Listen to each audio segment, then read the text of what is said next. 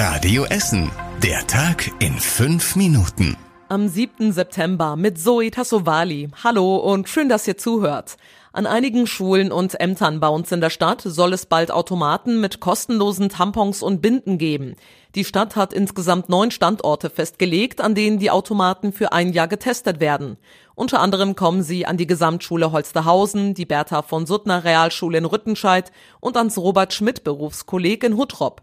Die Automaten werden meistens in den Mädchentoiletten oder am Sekretariat aufgehängt.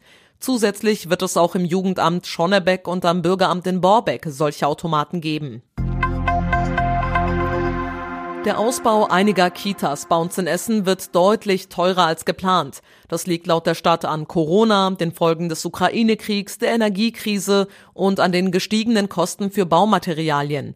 Insgesamt 10 Millionen Euro mehr muss die Stadt deshalb ausgeben. Unter anderem die Kita an der Kellinghausstraße in Krai oder die Kita im Löwental in Werden müssen aus- oder neu gebaut werden. Sie sollen zudem Photovoltaikanlagen und Gründächer bekommen und auch besser abgedichtet werden. Außerdem sollen mehr Parkplätze und E-Ladesäulen angeboten werden. Auch deswegen sind die Kosten höher.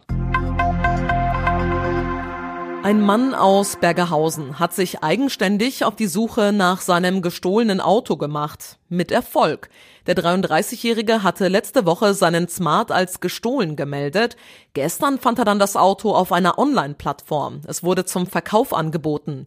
Er rief daraufhin die Essener Polizei an, die hat ihn aber nach eigenen Worten vertröstet, sagte uns Sohab Kohistan. Das finde ich nicht okay, weil die Polizei hat andere technische Möglichkeiten. Bei so einem Fall, wenn gerade ein Diebstahl stattgefunden hat, das Fahrzeug wird angeboten, 20 Kilometer entfernt von dem Ort, wo er denn entwendet worden ist, da sollte doch andere Möglichkeiten geben, dass die Polizei da schnell reagiert. Der Essener hat dann selbst ein Treffen mit dem Verkäufer in Ratingen ausgemacht. Vor Ort rief er dann die Polizei, die konnte zwei Verdächtige festnehmen. Gegen sie wird wegen Diebstahls und Hehlerei ermittelt.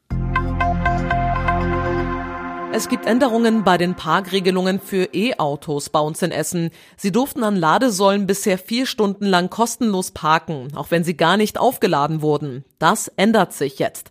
Das Parken ist nur noch während des Ladevorgangs dort möglich. Ansonsten müssen auch E-Autos in Zukunft normale, kostenpflichtige Parkplätze nutzen.